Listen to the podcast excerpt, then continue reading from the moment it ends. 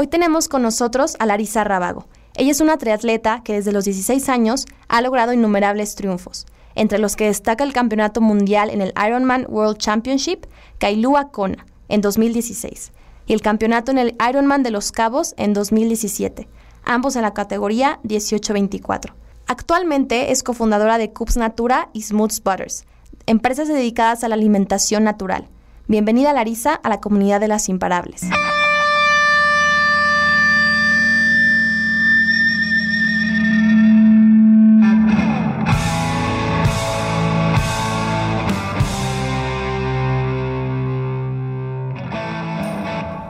Las Imparables, un espacio donde platicamos con mujeres inspiradoras para conocer todo lo que hay detrás de cada una de ellas, sus éxitos, sus fracasos, sus mayores aprendizajes y lo que las ha llevado a ser quienes son. Aquí hablamos del por qué sí, qué hacer y cómo llegar a ser la mejor versión de ti. Soy Ale Tejeda y este espacio es para todos los que somos apasionados, soñadores, persistentes, que no descansan. Este espacio es para ti que eres imparable. Comenzamos.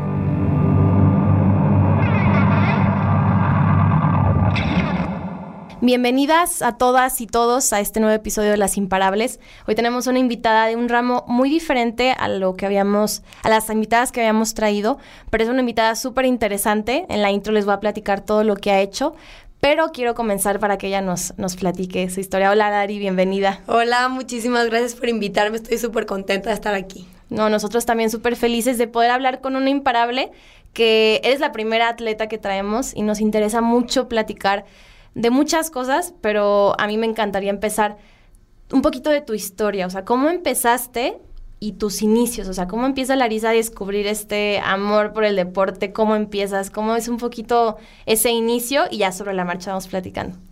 Pues empecé desde chiquita, o sea, como que desde chica siempre me encantó correr, desde que tenía unos cinco años mi mamá me empezó a meter atletismo, obviamente en algo muy chiquito, o sea, en los interclubes y en la escuela, bueno, en el colegio donde iba, que era el colegio alemán, que es donde también me explotó muchísimo como mi amor al deporte.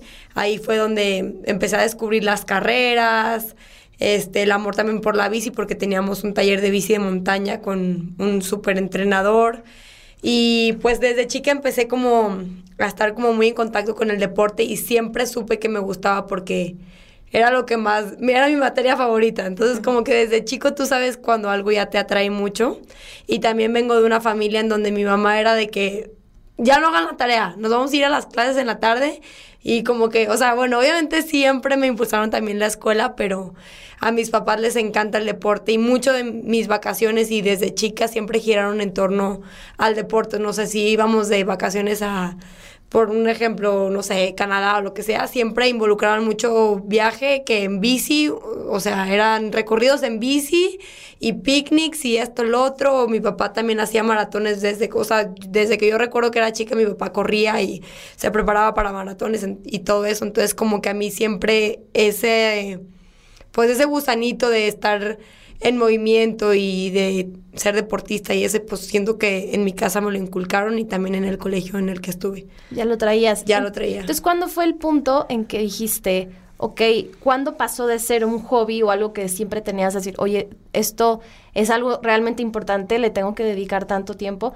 Porque eventualmente te, te conviertes en campeona mundial. Entonces, ¿cómo, ¿cómo fue la transición en el punto en que dijiste, o sea, esto quiero, no quiero hacer esto?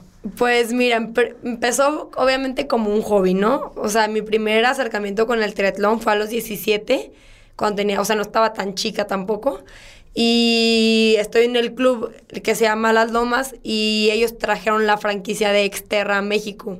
Entonces, como que el club es un club muy de triatletas, o sea, casi todos hacen triatlón y es como el deporte que lo caracteriza.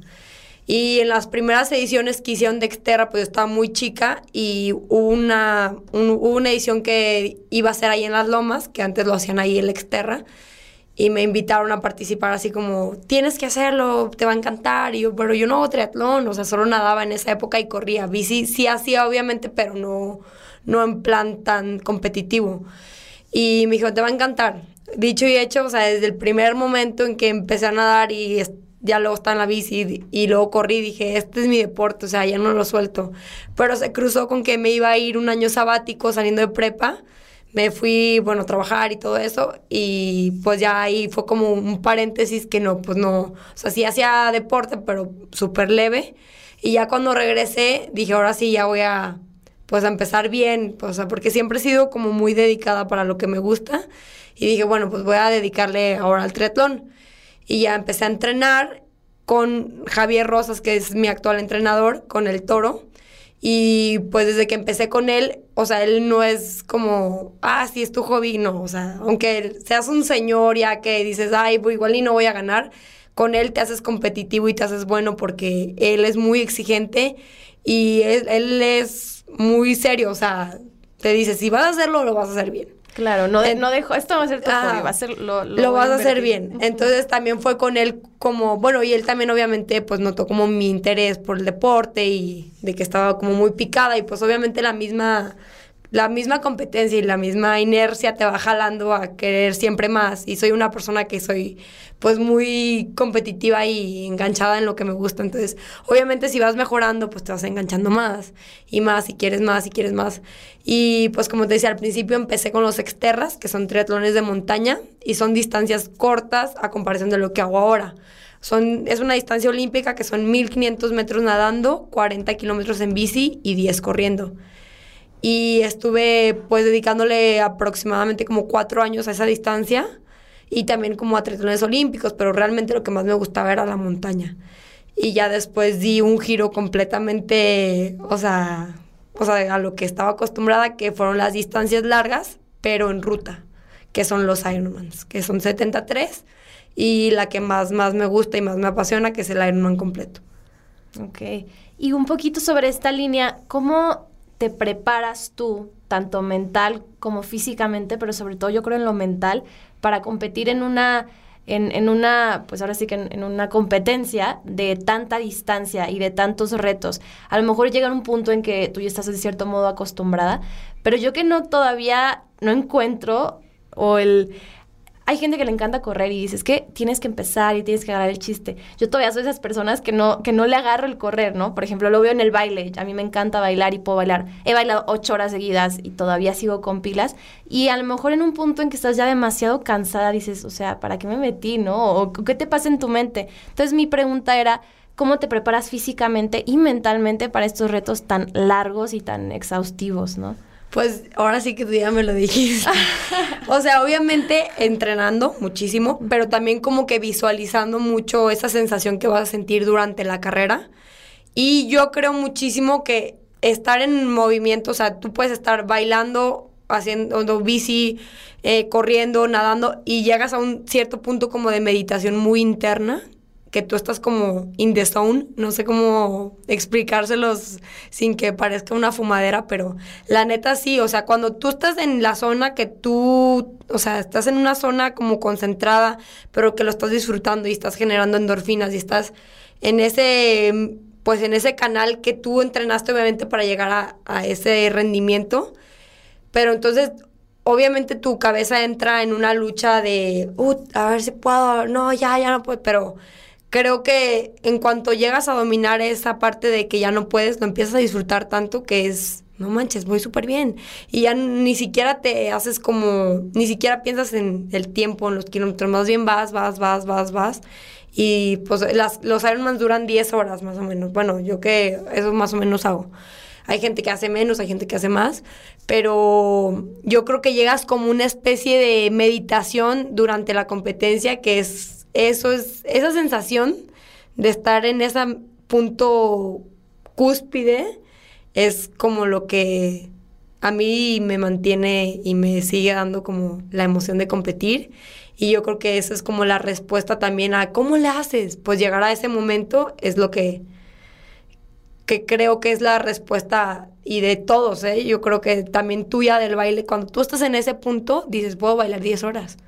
Y te apuesto que, no sé, cualquier este deportista que el que juega tenis puede estar 10 horas peloteando cuando está en ese punto, en esa, en esa zona. Ok, y ahorita platicaste algo muy interesante de visualizar y yo lo he escuchado mucho, tanto en emprendedores como en atletas y demás, que es la parte de, de preparar a tu mente con escenarios, incluso literal meditaciones de cómo va a ser, qué retos me voy a enfrentar, qué voces me van a hablar, voces de no puedo, de, de ya me arrebasaron, no, no sé cómo, cómo pasa este rollo, cómo, qué ejercicios de visualización haces tú o cómo...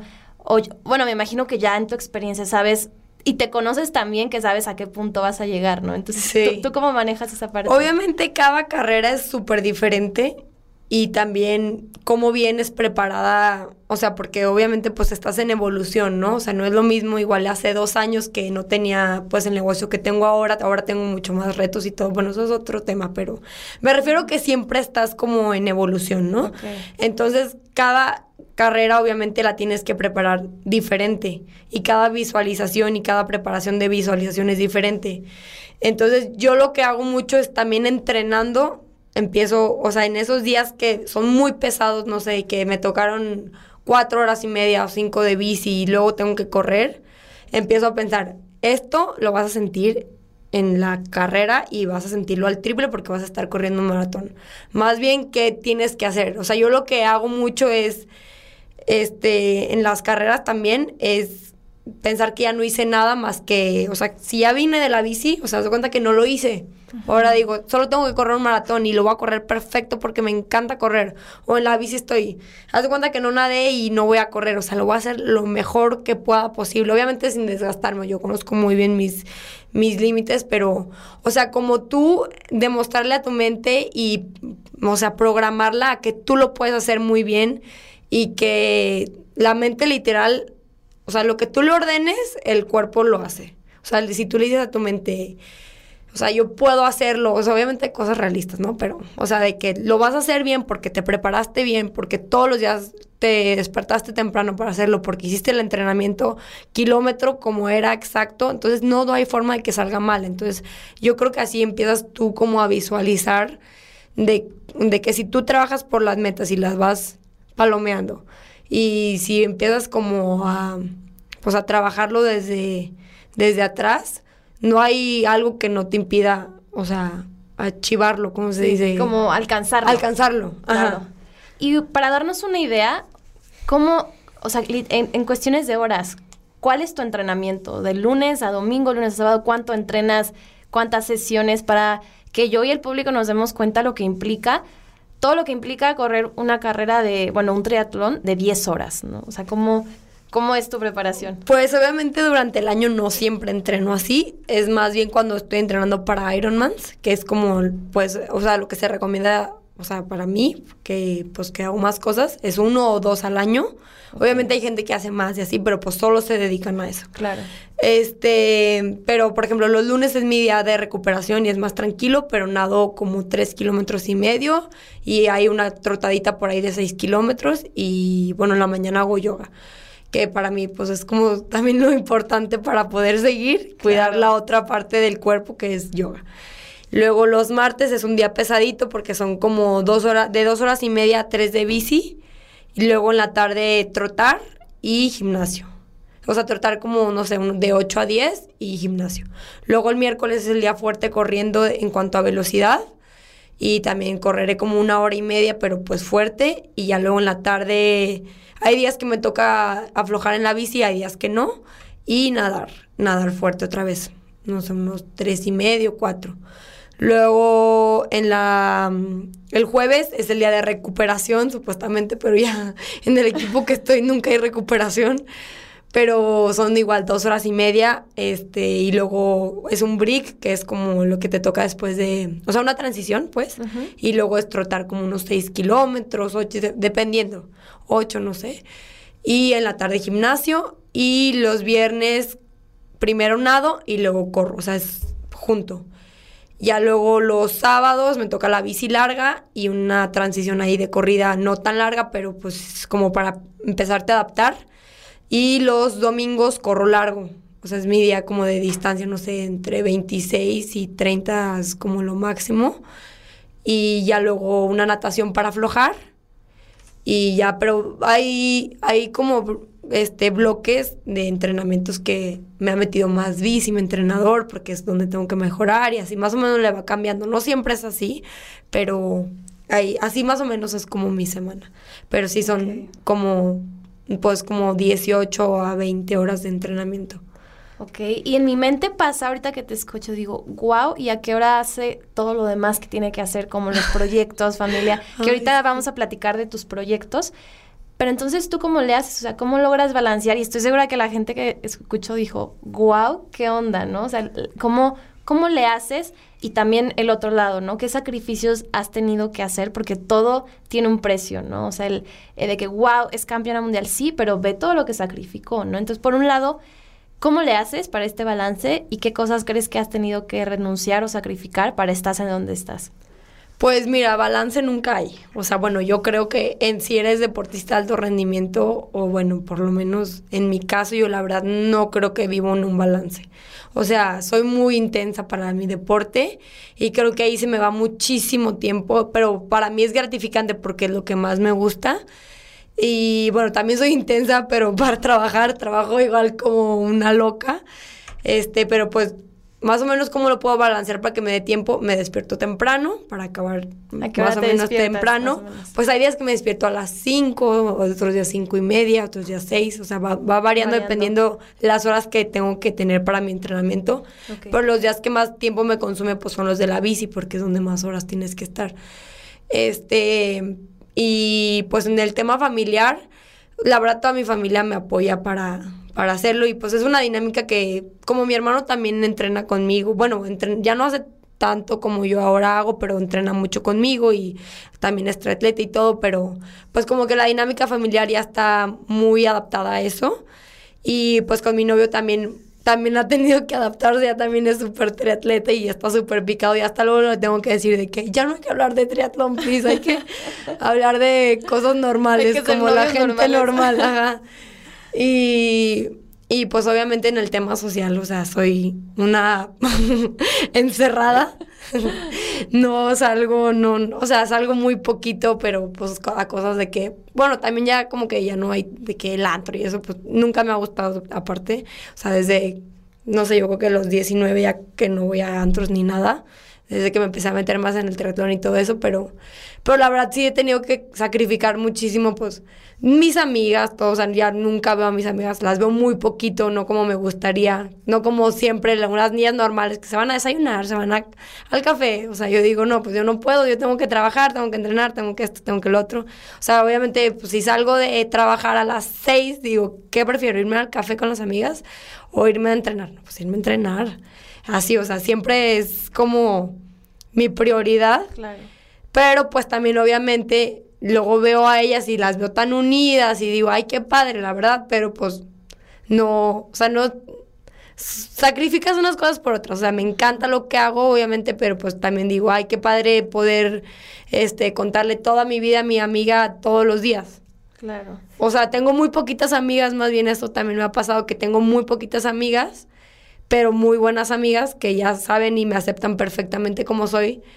Porque obviamente mis otras amigas desde prepa o así, que son, que eran muchísimas, ¿haz de cuenta? Ya luego igual le han de decir, está loca de la cabeza o qué le pasa. Porque ya no nos habla, ya, ya no, no nos habla, no nos busca, no nada, pero pues como que, pues yo estoy en mi trip, literal. Sí, total. Justo una invitada que venía nos decía, es que hay días que no quiero, ella es Denise, la de Dasavena, de mm. Denise, y dice, es que hay días que no quiero ser Denise de Dasavena, quiero ser solo Denise. Y claro que te entran días en que dices, eh, quisiera poder no ir en, bueno, no sé si eh, en tu caso te pasa, yo con mi empresa digo, hay días que me encantaría tener mi trabajo fijo y poder despreocuparme, llegar a mi casa y verme una serie y, no, y estoy aquí a las dos de la noche contestando correos todavía, pero es parte de, y creo que si tú tienes bien tus prioridades, como dices, es algo que me gusta, porque si no te gustara, yo creo que desde cuando, ¿no? Hubieras tirado la toalla y hubieras dicho ya, claro. porque es algo que realmente te nutre y te, y te apasiona totalmente. Totalmente. Sí.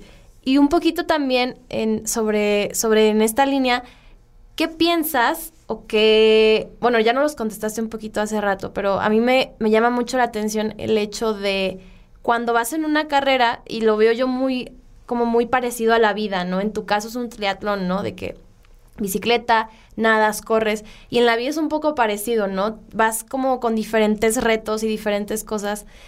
¿Tú qué haces o cuál es tu estrategia? Ya platicaste de visualización, pero ¿cómo la aplicas en tu vida cuando quieres desistir a algo, no? Por ejemplo, ahorita en tu proyecto, que ahorita quiero que nos platiques lo, lo que haces y cómo has crecido, pero, por ejemplo, en, tu empresa, oye, ya, o sea, me dan ganas de, de, tirar la toalla, estoy teniendo estos retos, se me enfermaron o, está algo pasando algo muy duro.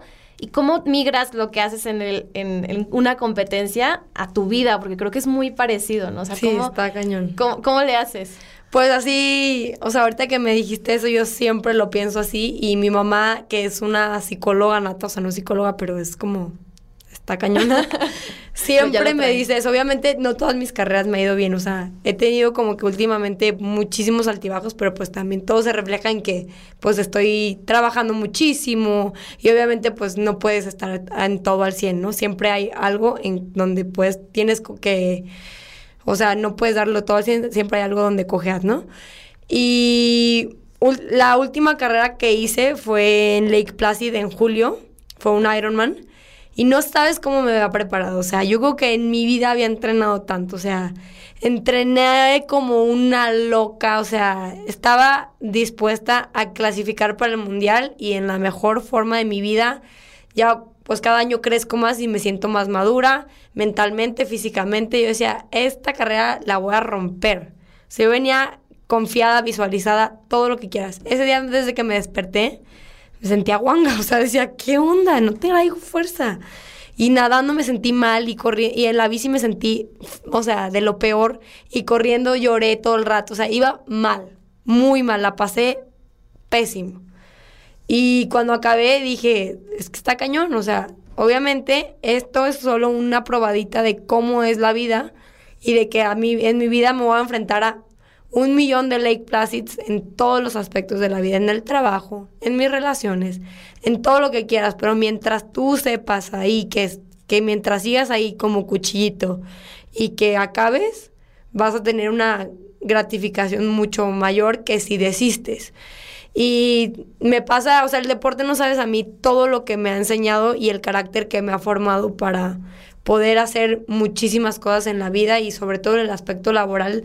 El deporte lo que te da de disciplina y lo que te da de constancia y de aguantar y de no desistir y de, o sea, de literal plasmar tu pasión por el deporte en tu negocio, que es como lo mismo, o sea, para mí mi negocio es mi bebé y lo cuido como una leona o sea, es impresionante lo que te da el deporte y lo que te ayuda a crecer pues en todo. Ahorita tocaste un tema súper importante de la disciplina y me encantaría que, nos compartieras porque a veces eh, a los mortales como yo, que a lo mejor no, no, no hago este, a lo mejor esfuerzo físico ni me enfrento todos los días esas decisiones, de alguna otra forma sí lo hago, pero creo que es muy difícil decidir todos los días hacer lo que haces, ¿no? O sea, porque claro que volvemos a lo mismo, entran las dudas, entra la, a lo mejor comodidad de, oye, aquí está más rico, o hoy me quiero quedar en mi cama, o porque no digo que estoy enferma, o porque no me quedo aquí. Pero ¿cómo, ¿cómo crees tú que se puede formar una disciplina? Tú la adquiriste a raíz del deporte, pero ¿cómo crees que la disciplina se puede ir formando cuando entra la flojera o cuando entra la desidia? ahí entra la disciplina, porque me queda claro que no todos los días te levantas, y ni yo todos los días me levanto como, wow, quiero ir a trabajar, pero aún así lo haces. a lo mejor con flojera, pero lo haces, ¿no? Entonces, ¿cómo crees que la disciplina se puede Pues yo creo que la disciplina, o sea, al principio la tienes que forjar, o sea, es como es como el carácter. Obviamente, quien es duro no nació duro, o sea, quien es duro se le ha forjado el carácter y la disciplina es igual. Primero tienes que pues hacer tus bases y decir, ni modo, nadie va a hacer esto por mí y si quiero ser buena lo tengo que hacer pero porque por mí. O sea, siempre tener muy claro que primero es por ti y no va a llegar solito a las cosas. Todo es trabajándolo y ahora sí que, o sea, si tú lo trabajas y estás ahí, ahí, ahí, llega. Y ya después yo creo que mucho de la disciplina, tú formas tu disciplina como tu estilo de vida. Entonces ya después ya es como parte de tu rutina y de tu estilo de vida. Entonces en la mañana dices, uy, prefiero mil veces irme a nadar que quedarme dormida porque voy a salir de nadar y voy a estar con muchísima pila y voy a estar a gustísimo, ya acabé mis pendientes y si no, hasta la tarde que llego y que digo, ay, no, tengo que ir a nadar, qué horror. Ahorita no, entonces ya no voy. Obviamente no crean que soy como un soldadito, o sea, obviamente también hay días que digo, ay no, hoy estoy muerta, o sea, hoy no voy a ir, o que hay etapas que no te sientes también emocionalmente, y también se vale como, este, pues tener tus breaks, porque también, pues el alto rendimiento es muy duro y no siempre aguantas porque también llega un punto que truenas.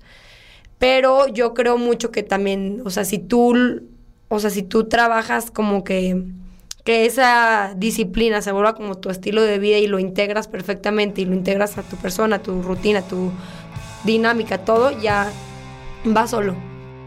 Hola Imparable, soy Ale y en menos de un minuto regresamos con el episodio. Si escuchas Las Imparables estoy segura que eres una mujer que quiere crecer de manera profesional y personal. Quieres que tu impacto sea mayor en cualquier industria, trabajo o cargo que ejerzas. Sabes que tienes todo el potencial para llegar a ser todo eso que deseas. Es por eso que quiero invitarte a nuestra comunidad online y offline de Las Imparables. Somos una hermandad de mujeres que se apoyan, se inspiran y crecen juntas. Esto lo hacemos a través de capacitaciones con expertas, dinámicas en comunidad, mentorías con mujeres imparables, nuestra biblioteca digital de contenidos y más. Te quiero invitar a que te des permiso de volverte imparable y que nos des la oportunidad de acompañarte en ese camino. Entra a lasimparables.com diagonal comunidad para saber más o entra al link de la descripción del episodio. Sé que me escuchas de muchos lugares en el mundo y te tengo una noticia. Me encantará tener una embajadora imparable en tu país. Me encantará tenerte a ti que me escuchas como embajadora de tu ciudad. Gracias por estar aquí y volvemos con el episodio. Ok. Y un poquito esta disciplina que hablabas que también la aplicas a tu negocio. ¿Cómo surgieron tus negocios? Porque ahorita estamos platicando de, obviamente nació de, de también la parte esta que te encanta, que es la nutrición, pues el deporte, de, de comer cosas saludables, porque es claro que aunque no tengas nada que ver con el deporte, tú sabes que un deportista se cuida, se cuida bastante. Que nos puedas platicar un poquito cómo nació y cómo van esos dos bebés tuyos. la verdad está padrísimo. Estoy traumada con mis negocios. que así tiene que ser. Todos nos deberíamos de súper enamorar de lo que hacemos. La verdad estoy enamorada de mi proyecto, de la historia, de todo lo que ha sido desde el inicio. Haz de cuenta que en mi casa, como les decía, siempre el deporte ha existido y también porque mi hermano y mi papá son diabéticos de tipo 1, que es como el genético. O sea, en mi casa y en mi familia y mis primos, así es como una enfermedad o una mm, disabilidad que siempre ha estado ahí. Y mi mamá como que desde chicos a toda la familia, o sea, la dinámica familiar fue Jaime y tu papá no están enfermos, o sea, es solamente un pues un problema que tienen, pero, o sea, una condición, exacto, se, me había olvidado la palabra. Pero la, o sea, como para que todo esto fluya y sea lo mejor posible, tienen que hacer ejercicio y comer bien. O sea, en mi casa ahora ya hay muchísimas alternativas y muchísimas opciones de sugar free y todo eso, pero cuando nosotros crecimos era literal el canderel asqueroso o el esplenda y ya. Entonces mi mamá era de que no, pues todo era casero, todo lo hacía súper sano, sin azúcar y así. Y también no había nada como que ahora que te vas a, ah, voy a ir a Where's the Food o a cosas así que ya hay postres sin azúcar, así, antes no había nada. Entonces, pues mi mamá siempre fue como muy de cocinar casero y yo desde chica, como que no sé por qué, pero yo crecí así rarita de que, yo de que, ¿qué quieres de lunch? Chayote, así, cosas así. verduras. verduras, y así. Entonces, ¿qué onda? Comete unas papas. Y de que, no, verduras, así. Entonces, como que siempre fui muy, pues muy, en, o sea, muy... Ay, se me fue Pues sana en la comida. Muy sana en la comida, exacto. Como muy sana. Esa es la palabra. Y empecé a hacer mis barritas y mis cosas para entrenar, para pues para poder entrenar, porque decía, están asquerosos todas las barritas, que las Delta Fibra, bueno, no, sé, no sé si puedo decir marcas, pero la verdad no me gustaba ninguna marca. Todas tenían azúcar, todas tenían grasas, todo lo que te vendían en el paquete era mentiras y leías los ingredientes estaban mal. Entonces yo empecé a hacer mis barritas con dátiles, esto, lo otro, también hacía panes y se empezó a hacer como, ah, luego me preguntaban mis amigos al principio porque iba en el ITESO de que, ay, no, véndenos, está riquísimo. Yo dije, ay, pues sí, les voy a empezar a vender. Entonces al principio empecé a vender de que pan de plátano, galletas de avena y empecé a hacer como pues un negocio chiquito que era como pues mi hobby literal. y se llamaba la harina integral. y empecé a crecer, y empecé a crecer muchísimo y pues la verdad fui de las primeritas de Guadalajara en tener como ese concepto que todo saludable, sin azúcar, sin conservadores, sin gluten, así fui como innovando mucho en eso, pero después me enfrenté a un reto que era, pues los clientes quieren siempre el producto que esté. Y yo viajaba más para competir o estaba entrenando muchísimo, o si estaba preparando una carrera era de que, uy, bueno, pues tienes que llegar al horno, porque empecé en mi casa y estar ocho horas y eran unas friegas que me metía, o sea, llegaba a entrenar, me bañaba en friega, cocinaba hasta las seis de la tarde, llegaba casi a entrenar, o sea, todavía hasta me echan carrilla, de que llegaba literal toda llena de harina, de que me la pasaba cocinando, sí, no, estuvo divertidísimo esa etapa, pero luego me senté como, dije, tengo que tener una barrita que siempre esté y, y, un producto que siempre esté y que la gente lo pueda comprar si estoy yo o no. Y a, la par, mi hermano, que también es un fanático de la nutrición por también su condición y también por su estilo de vida, porque le encanta el deporte y lo sano, es que tú empiezas a comer bien y te sientes bien, entonces se vuelve tu estilo de vida y tu, pues ahora sí que tu Biblia, tu... Lo, claro, lo, sigues. Lo pues, sigues. Entonces mi hermano le encantaba la crema de cacahuate de avellana y almendra. O sea, para él le regula muchísimo el azúcar cuando su cuerpo empieza a trabajar con grasas. Entonces él era banquero, trabajaba en Banamex, estudió finanzas y pues era un godinazo. Entonces era, siempre me decía, hay que hacer algo, hay que hacer algo juntos, me voy a salir del banco y empezamos el negocio. Y yo, ay no, Jaime, estás loco, ¿cómo? Y mis papás, estás loco, ¿cómo crees? Tú al banco y no sé qué, Jaime, no, no, no. Y él empezó Smooths. Él tenía pues su proyecto súper fijo, que quería hacer crema cacahuate, avellana y almendras, sin azúcar, sin conservadores, sin grasas añadidas, porque ya ves que muchísimos tienen aceite de palma y, y pues no son nada sanos. Y él quería empezar pues ese negocio, literal se salió, con lo que le dieron empezó el negocio y lo empezó a andar. Y me dijo, ¿por qué no hacemos? Porque yo ya quería hacer lo de mis barritas. Me dijo, hay que asociarnos. ¿Por qué no me ayudas tú en Smooths y hacemos una nueva marca? Y le dije, órale, va. Entonces empezamos nuestra marca que se llama Coops, que se llama Coops porque, bueno, Smooth se llama Smooth porque es suavecito, ya sabes, lo mexicanizamos y le pusimos Smooth.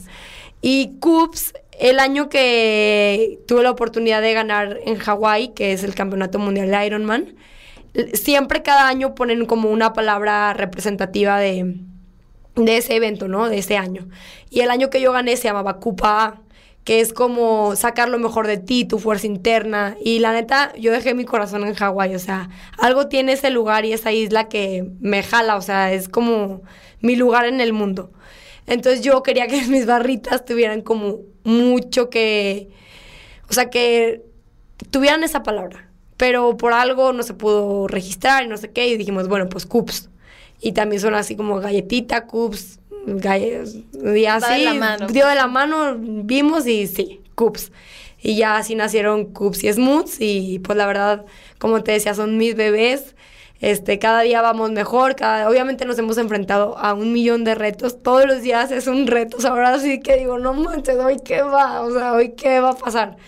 Pero también es increíble porque pues todos los días mejoramos, todos los días tenemos como algo que mejorar, algo que evolucionar en la marca, emprender, todo. todo. todo, el tiempo es una curva de aprendizaje gigante, pero estamos muy contentos. Oye, como a mí, ahorita que te escucho, se me, se me viene a la mente muchas cosas que creo que es un, un mix de lo que hemos platicado en, en Las Imparables, que es un poco que muchos negocios surgen de algo que te apasiona y sobre todo en el caso también de tu hermano, algo que te duele. Una, una invitada decía mucho, cuando la gente quiere emprender algo y no sabe qué, y es como, ok, anota un día normal, anota todo lo que te dolió. Ay, ching, que no encontré estacionamiento el día de hoy. O que no puedo comerme una galleta porque estoy a dieta. que no. Ah, entonces anota todo eso y que sea algo que te guste, o sea, que te apasione.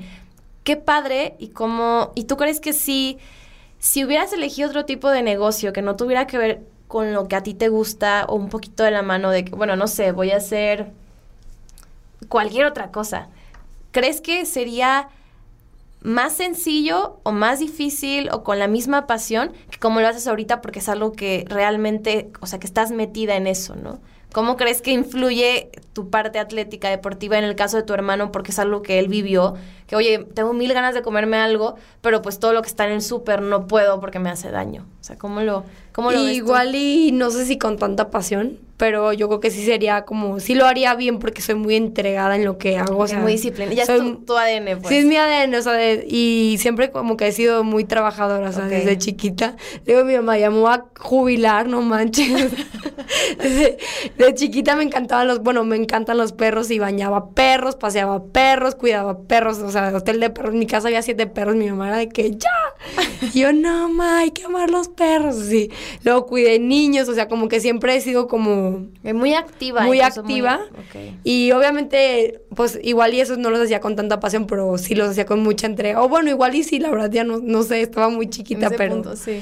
Pero creo que soy como entregada, disciplinada y ese es como mi ADN porque soy intensa de naturaleza. Okay. Pero, o sea, lo que sí es que, pues, cuando tú construyes un proyecto desde cero, o sea, porque...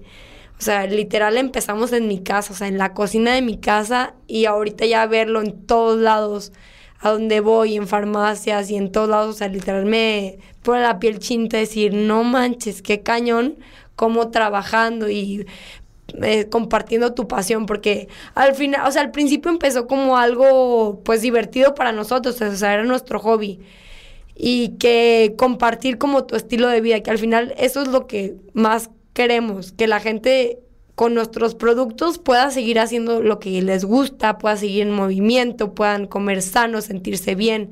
Al final creo que eso es nuestro credo principal y verlo cómo ha crecido y que cada vez hay más gente que pues lo vive es lo que más, más, más se me hace gratificante. Claro, yo creo que en cualquier proyecto, y yo lo veo migrado a lo mejor en, conmigo, con mi empresa, con cualquier proyecto, incluso si eres empleado, que propusiste algo y se hizo, el hecho de ver los resultados de tanto trabajo y ver y saber todo lo que te costó y que por fin lo estás logrando, creo que es de las mayores satisfacciones que sí. cualquier cosa te pueda dar, incluso en el deporte, ¿no? Sí. O sea, ya crucé la línea de meta y, y me imagino que hace una sensación de lo logré y estoy aquí. Qué padre. Y un poquito ya nada más regresándome a, la parte de del deporte antes de pasar a las preguntas que les hacemos a todas las invitadas. Que me platiques por último la parte del, de la derrota, por así decirlo, o la frustración. Porque como tú lo mencionaste hace rato, hay días o hay competencias que no te va tan bien como tú quisieras. O hay veces en que dices, oye, o sea, ese día que te despertaste dijiste, ¿qué le pasa a mi cuerpo que no estoy bien?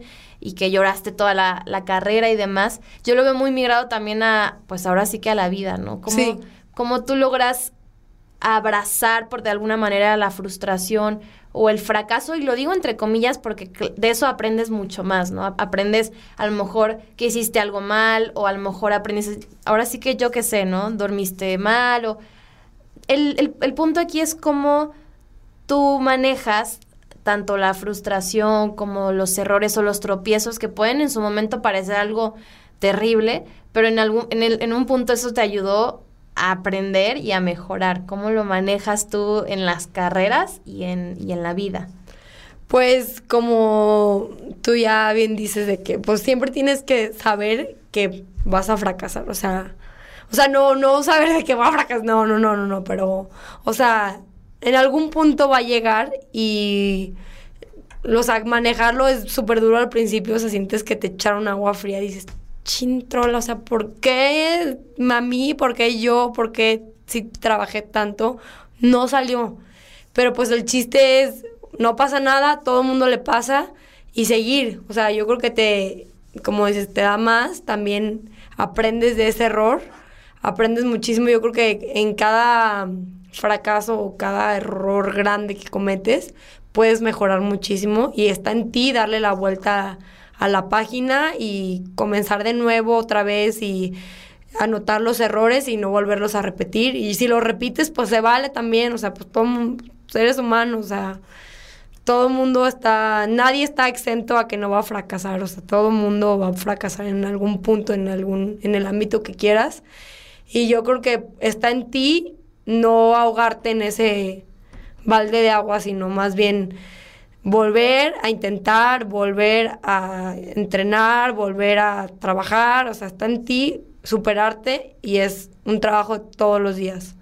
Ok, una decisión, ¿no? una decisión, exacto. Es una decisión que tú tienes que tener porque pues al final la vida sigue y todo sigue y si tú te quieres estancar ahí, pues órale, pero va a ser tu problema.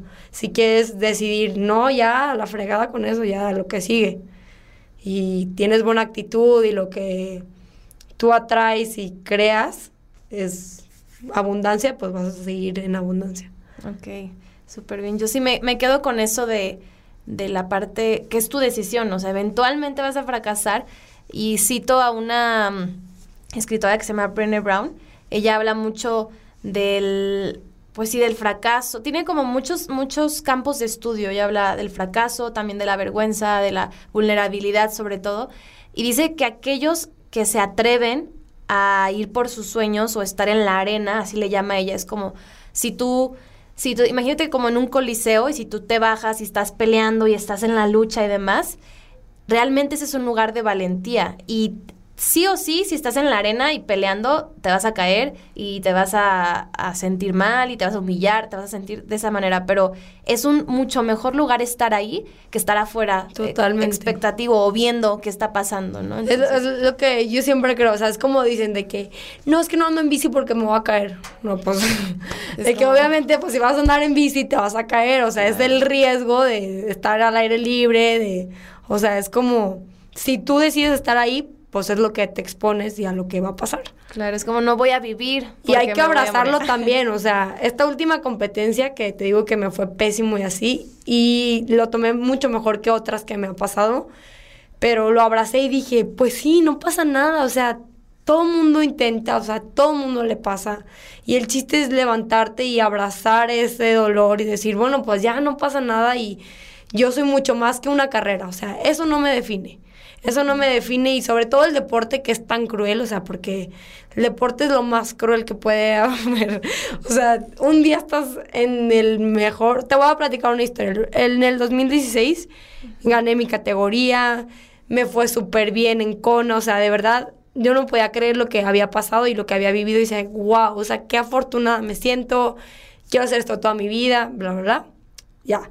2017, o sea, desde el 2016 a finales empecé a, preparar pues todo, o sea, la pretemporada, empezó el 2017, me fue mal en la primera carrera porque tenía salmonela, así, todas mis carreras fueron pues más o menos. Luego fue el Mundial de Medios, me fue bien, quedé cuarto. Y luego en el Mundial de Ironman, que es en Kona, quedé otra vez cuarto, pero ese día, o sea, me enfrasqué tanto en que tenía que volver a ganar que disfruté cero. O sea, la peor carrera de mi vida, la que más he sufrido. Ese día, obviamente llegas un poquito más hidratada a la competencia, pero me deshidraté 6 kilos. O sea, porque te pesan antes de competir, ese día cuando dejas tus cosas, y al final, como si ya llegas a urgencias, te vuelven a pesar y ven cuánto bajaste para pues ponerte todo el suero y todo eso. 6 kilos. Llegué como una calavera, lloré todo el rato, vomité todo el tiempo. O sea, fue la peor carrera de mi vida, fue un infierno, total infierno. Y ahí te das cuenta que, o sea, un día puedes estar en lo más alto y dar los mejores tiempos y guau, guau, guau, todo el mundo te aplaude, bla. Y el otro día que eres neta, pues no te va bien y que fracasaste o como tú lo quieras ver, pues ya nadie se acuerda de ti. Así es el deporte. Así. Y obviamente pues tu mamá te va a decir, ay, no importa, hija, y tu abuelita también. Y, y tú obviamente por dentro te estás muriendo, pero pues obviamente está en ti decir, a ver, esto no me define. O sea, obviamente me encanta competir y lo que tú quieras, pero no una carrera me va a definir por el resto de mis otras carreras. Y va a haber muchísimas que me vaya mal, pero pues no es nada, o sea, no significa que entrené mal. No significa que estoy mal en rendimiento, sino ese día saliste mal y pues no pasa nada. Y fue ese día. Que de hecho sí, el... me gusta mucho una frase o como un concepto que muchos dicen, no eres ni tus fracasos ni tus logros. O sea, eh, tú eres como persona y si a Larisa le quitaran todo lo demás, sigue siendo Larisa. Claro. ¿no? O sea, no es... esta presión de a lo mejor volver a llegar a donde estaba, pero al final de cuentas sí lo hiciste, pero si, tam si no lo haces tampoco no está mal, nada. no pasa nada. Y te, y, o sea, ahorita creo que como atleta, o sea, sí, eh, o sea, ahorita pues soy deportista, no, no soy atleta pues, pero obviamente ya no estoy en el punto que estaba antes ni, ni con los mismos sueños ni aspiraciones porque creo que también pues voy evolucionando en mi empresa y en, en todos mi, mis temas personales, que creo que también pasa mucho eso con los atletas que igual y se quedan ahí estancados en el tiempo, pero en el tema personal pues no crecen nada, o sea, les quitas el deporte y qué más hay, o sea, tienen, luego se retiran a los 40 y qué hicieron, qué vas a hacer, no, pues, o sea, ¿qué, qué sigue, sabes? Entonces yo creo que también es importante como deportistas ir llenando otros otras Oh, canastas con claro. huevos porque pues no todo es deporte. Exacto. Y va a llegar el día en que el deporte a lo mejor ya no puede hacer o tengas que fungir otro rol, a lo mejor como entrenadora o como de otra manera.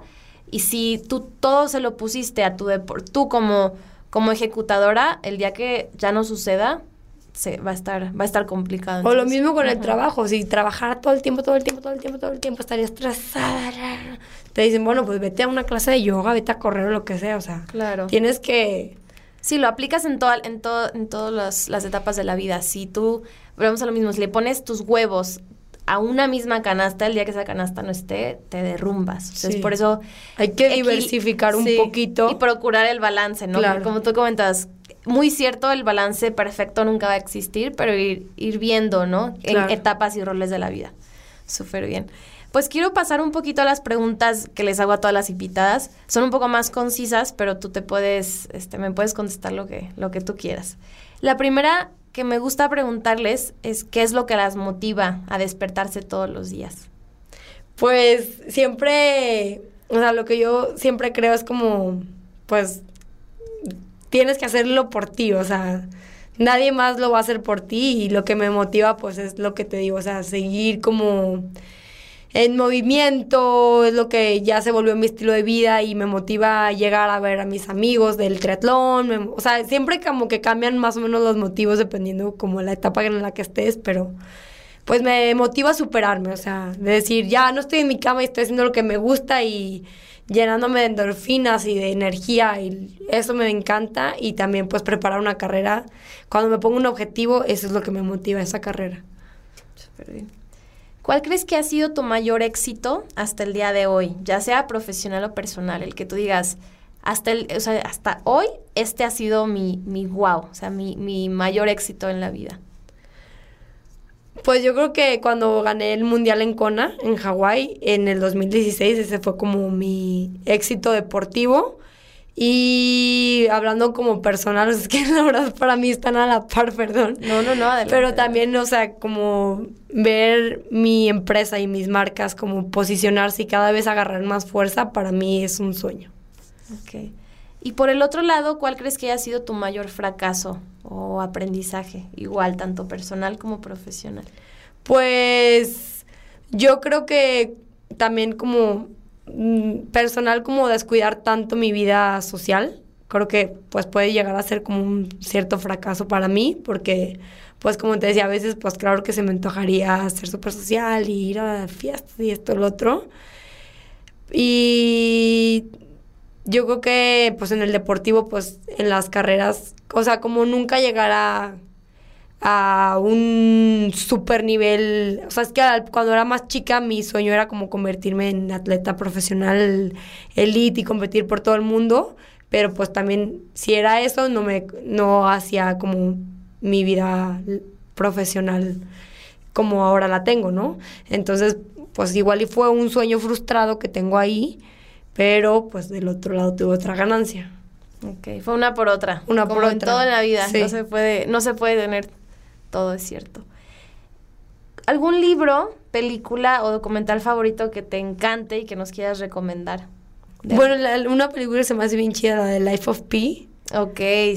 Esa está muy chida. Bueno, o sea, como que ese tipo de películas me gustan. Tu frase favorita.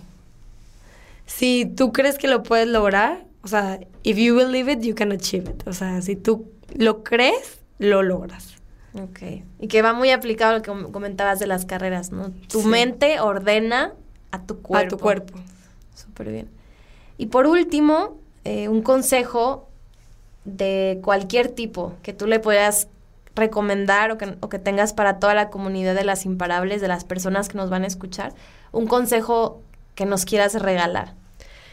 Pues yo les diría que nunca dejen de soñar y por más locos que estén sus sueños, o sea, obviamente cosas reales, pero si ustedes creen en su proyecto de vida o en, lo, en su proyecto de lo que quieran y están totalmente convencidos de que se puede lograr y les apasiona muchísimo que convenzan a toda la gente de que se puede lograr, que lo hagan, que nunca es tarde, obviamente, para iniciar con nada de lo que ustedes creen que puedan lograr. Así literal, yo sigo como que, o sea, bueno, vivo mucho y me pasan cosas así súper locas de lo que pienso, luego pasan, así es como muy, muy loco, luego que tú piensas tanto y lo traes tanto en tu cabeza que esto va a pasar, esto va a pasar, esto va a pasar y, lo y pasa, o sea, pero obviamente que cosas que tú trabajas para que todo se encamine a que lo logres. Ok. Es un poco lo que hablábamos de la visualización. Visualización. Esta parte. Súper bien. Y pues que, que, que vivan su proyecto de vida súper congruente. O sea, yo creo muchísimo en eso. De ellas son como Sí, igual y gente te dice de que, ay, ¿por qué eres así? O sea, ¿por qué estás tan traumada con tus cosas? Y pues, pues es mi vida, o sea. Sí, claro. O sea, que tú vivas conforme y congruente a lo que tú quieres, eso está, se me hace como muy chido que la gente viva congruente, eso me gusta. Ok, súper bien. Pues muchísimas gracias, Lari, por haber venido y compartirnos esto. Yo me quedo con que, pues, es como la vida es una carrera, es una competencia, que es un poquito lo que, lo que tú haces, ¿no? Nadas y tratas de, de a lo mejor que, que, el agua no te coma y luego estás en la bici, vas más rápido y, y corriendo. Es un poquito, un poquito y, muy parecido a lo que creo que cualquier persona puede vivir en su vida. Entonces yo me quedo con muchísimo de esta, de esta plática y en serio mil gracias. ¿Quieres darnos tus redes sociales, las de tu empresa, para que la gente que nos escuche las busque? Mil gracias por invitarme. No, de nada. Estoy súper feliz. Y de mi empresa es K, dos veces U, PS, punto natural en Instagram y smooths.waters. También en Instagram y mi personal es larisa con doble S punto Entonces, sí, para que la busquen y ahí sigan sus pasos. en serio, qué orgullo y qué padre que estás logrando cosas tan padres. Y seguro no va a ser la última vez que nos veremos por acá. Muchas gracias por invitarme. No, a ti, Imparables. Pues muchísimas gracias, Lari, otra vez por estar aquí. Y ya sabes que aquí eres bienvenida. Muchísimas gracias. Gracias, Lari.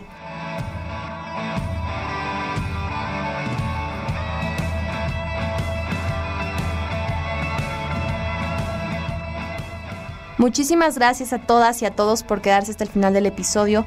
Estamos seguros que se llevaron muchísimo de la historia de Larisa, cómo el trabajo duro y la perseverancia y levantarte después de las caídas puede llevarte a cumplir tus sueños.